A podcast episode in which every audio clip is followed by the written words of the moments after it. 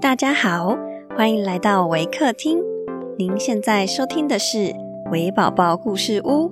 本节目为台湾维客公益行动协会远距陪伴服务项目，透过讲故事的方式，陪伴我们在全球十一个国家、四十八个服务据点的孩子，让疫情所带来的距离不再是距离。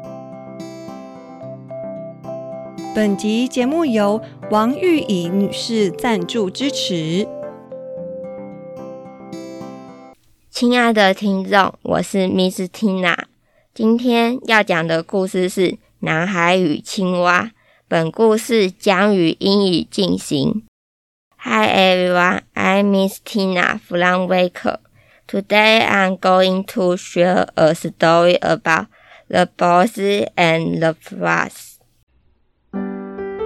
Some boys were playing one day at the edge of pond, in which lived a family of frogs. The boys amused themselves by throwing stones into the pond, so as to make them skip on top of the water. The stones were flying thick and fast and the boys were enjoying themselves very much.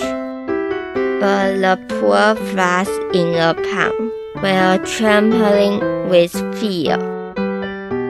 At last one of the frogs, the oldest and bravest, put his head out of the water and said, Oh, please, dear children, stop your poor play.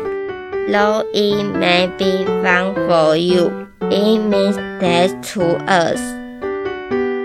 Always start to think whether your fun may not be the cause of another's unhappiness.